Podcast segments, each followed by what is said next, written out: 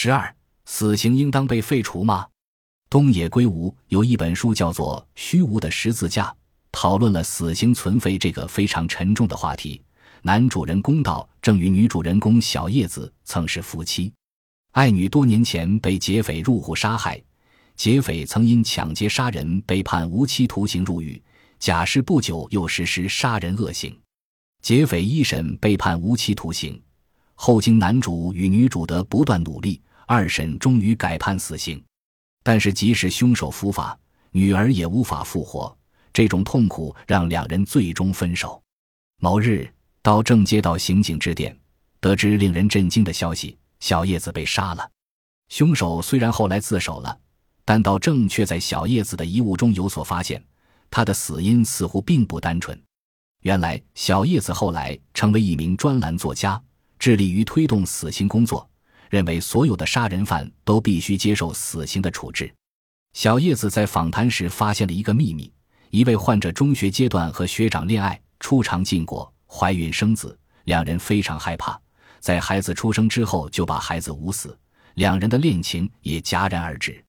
学长后来成为一名著名的儿科大夫，救人无数。他始终无法忘记自己年少时犯下的错误。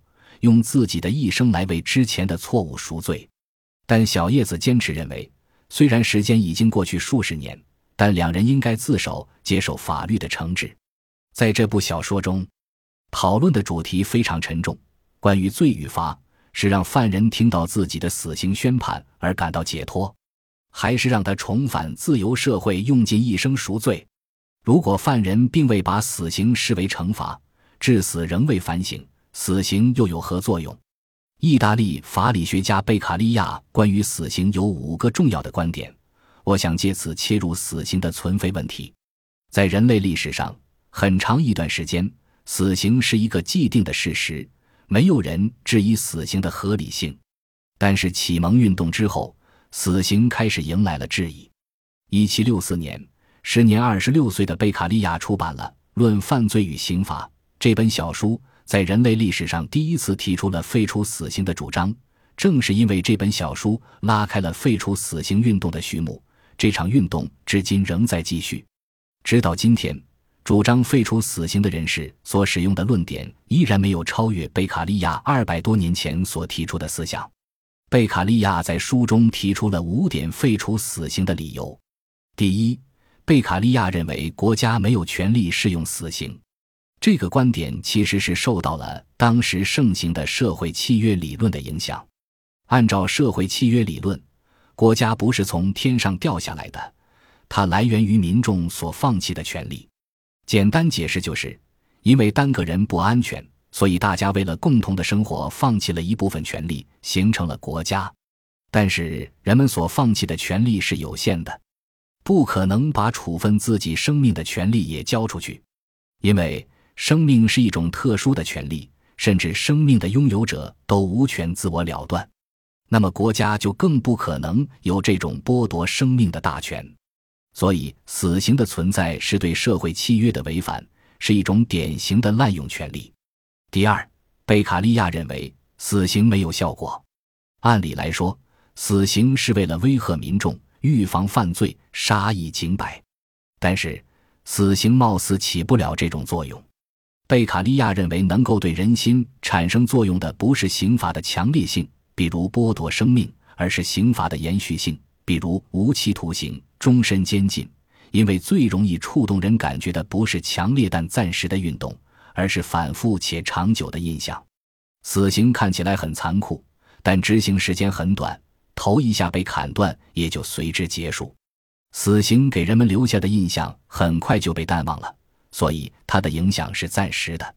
如果真的要用死刑来显示法律的力量，那就得月月杀，天天斩，这就陷入了悖论。本来死刑是为了预防犯罪，但现在为了保证死刑有足够的威慑力，还得确保经常有犯罪分子被斩。所以，贝卡利亚认为，终身苦役的效果要比死刑好得多。终身苦役给老百姓提供一种长期现实的警戒作用。这种坏榜样的效果能管很久，对一个犯罪分子判处终身苦役能管好多年。但是每次用死刑来作为警戒，都需要一次新的犯罪。通俗来讲，终身苦役的警戒作用是可以重复利用的，但死刑则是一次性的。同时，终身苦役更令人望而生畏，能够更有效地预防犯罪。人们往往能够承受极端而短暂的痛苦，但却很难忍受长期持续的煎熬。第三，贝卡利亚认为，死刑不仅起不到积极作用。反而会产生反作用，因为死刑会引起人们对受刑人的怜悯，导致死刑的威吓作用大打折扣。国家公开执行死刑，本来是想唤醒民众对法律的敬畏，预防犯罪。但人的天性同情弱者，刑场上国家与受刑人力量对比悬殊，国家非常的强势，受刑人非常的弱小，人们会产生一种愤愤不平的怜悯感。违背了国家适用死刑的初衷，贝卡利亚说，在很多人看来，死刑就相当于一场表演。刑场与其说是为罪犯开设的，不如说是为观众开设的。如果观众心中的怜悯心超过了其他情感，那么这个表演就根本没有达到预期的效果。我小时候也经常参加公审大会。二十世纪八十年代那个时候的死刑犯是要游街示众的，看着这些五花大绑。身上插着长牌子的人，有时我会觉得他们挺可怜。有些胆大的同学甚至还敢去围观枪决现场。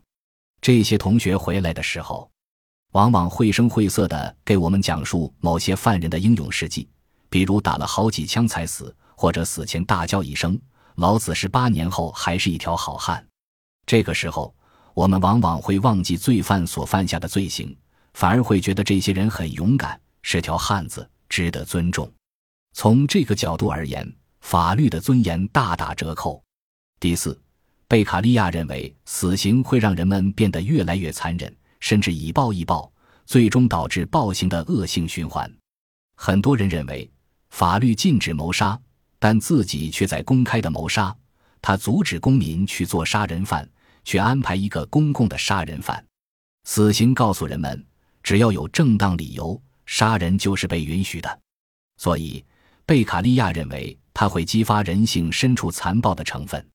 这就是为什么死刑越多的国家，犯罪反而越残暴。用法律来作为施加暴力的借口，法律公正性也就会彻底的丧失。当残暴的精神操纵了法律的时候，法律就会成为教唆人们实施更加残暴行为的最好教官。值得注意的是，到了晚年。贝卡利亚才提出第五点废除死刑的理由，那就是死刑一旦误判，后果是无法挽回的。相信了解聂树斌案的朋友对这点不会陌生，毕竟人头不是韭菜，割了不能再长。总之，这五点理由基本上构成了废除死刑最重要的五大缘由。不知你有没有注意到，贝卡利亚的所有论证都是从死刑的效果来加以论证的。因为死刑没有效果，所以不值得存在。这就像东野圭吾《虚无的十字架》中为杀害女孩的劫匪进行辩护的律师告诉小叶子的那样：死刑其实是很无力的，尤其犯罪分子对死刑判决无所谓的时候。这种效果论显然是功利主义思维模式，认为惩罚就是为了预防犯罪，起到震慑作用。但其实，即使是功利主义，也有人赞同死刑。毕竟，死刑是否有效，这其实也是一个见仁见智的问题。有的研究认为，废除死刑并未导致谋杀率上升，但也有相反的论据认为，恢复死刑遏制了犯罪。非常有趣的是，社会契约论的倡导者卢梭也赞同死刑。他说，人们在订立社会契约时，为了不至于成为凶手的牺牲品，所以他们同意，假如自己做了凶手的话，自己也得死。当然，死刑如果误判，后果不堪设想。这其实是废除死刑论最重要的一个武器。但作为平凡的人类，我们制定的司法制度必然存在缺陷。最坏的制度是宁可错杀千人也不放过一人，但为了不枉杀一人，就放过千万个有罪之人，也不太合适。因此，必须寻求一个平衡点。换言之，如果死刑的误判率在合理的范围内，那么，这种误判也是追求正义所可以接受的。毕竟，人类社会的正义存在瑕疵不可避免。因为世上有邪恶，所以法律必须通过惩罚来进行威慑，避免邪恶蔓延如洪水滔天。从这个意义上来讲，死刑具有合理性。杀人偿命、欠债还钱，这种民意的情绪表达本身也有其内在的合理价值。所以，法律一定是一种平衡的艺术。不管是杀人必死论还是死刑废止论，都可能是处于两个逻辑的极端，而正确的观点可能在两者之间。最后再来看一组数据，也许大家可以看出死刑这个问题的复杂性。时至今日，全球已经有超过二十三个国家在法律中或在事实上废除了死刑，但维持死刑的国家之人口却也近全世界人口的二十三。同时，全球有两个最重要的国家都保留着死刑，一是中国，二是美国。多年以前，我也曾经主张死刑废止论，但是后来我放弃了这种观点。这种看似仁慈的人道主义刑罚观，很容易因着抽象的不爱观而放弃对具体之人的责任。对于那些亲人被杀的被害人，我们有什么权利要求他们宽恕犯罪人？对于那些被杀害的被害人，他们已经沉睡于地土，我们又有什么资格代替他们来宽恕犯罪人？C.E.S. 路易斯提醒我们，刑罚的人道主义理论披着仁慈的外衣，但却全然错误。他很容易蒙骗善良的人们。其错误开始于将仁慈与正义对立起来，看似高尚，事实却是高尚的错误。传统的观点认为，仁慈可以调和正义，仁慈的本质是宽恕。但宽恕的本质包括认罪和接受宽恕者本应受到惩罚。如果犯罪仅仅是需要治疗的疾病，那他是不需要宽恕的。对于一个患有银脓肿和畸形足的人而言，怎么会需要宽恕呢？仁慈只能在正义的基础上。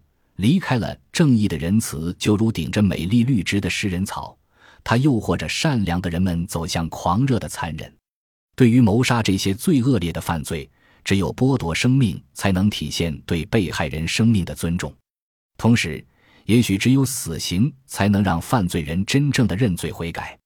所谓“不到黄河心不死，不见棺材不落泪”，只有面临死刑的威胁，犯罪人才可能会生出真诚的悔改。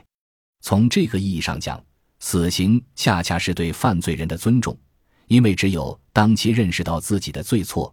并愿意献出生命来偿还罪债，他才重拾了作为人的尊严。在我看来，死刑只能针对谋杀一类的重罪。尊重生命既要求保留死刑，又要求限制死刑。我国一九九七年刑法曾经规定了六十八个死刑罪名，二零一一年的刑法修正案取消了十三个死刑罪名，二零一五年刑法修正案又取消了九个死刑罪名。当前刑法中还有四十六个死刑罪名，其中仍然有不少非谋杀类的罪名，限制死刑仍然任重道远。本集播放完毕，感谢您的收听，喜欢请订阅加关注，主页有更多精彩内容。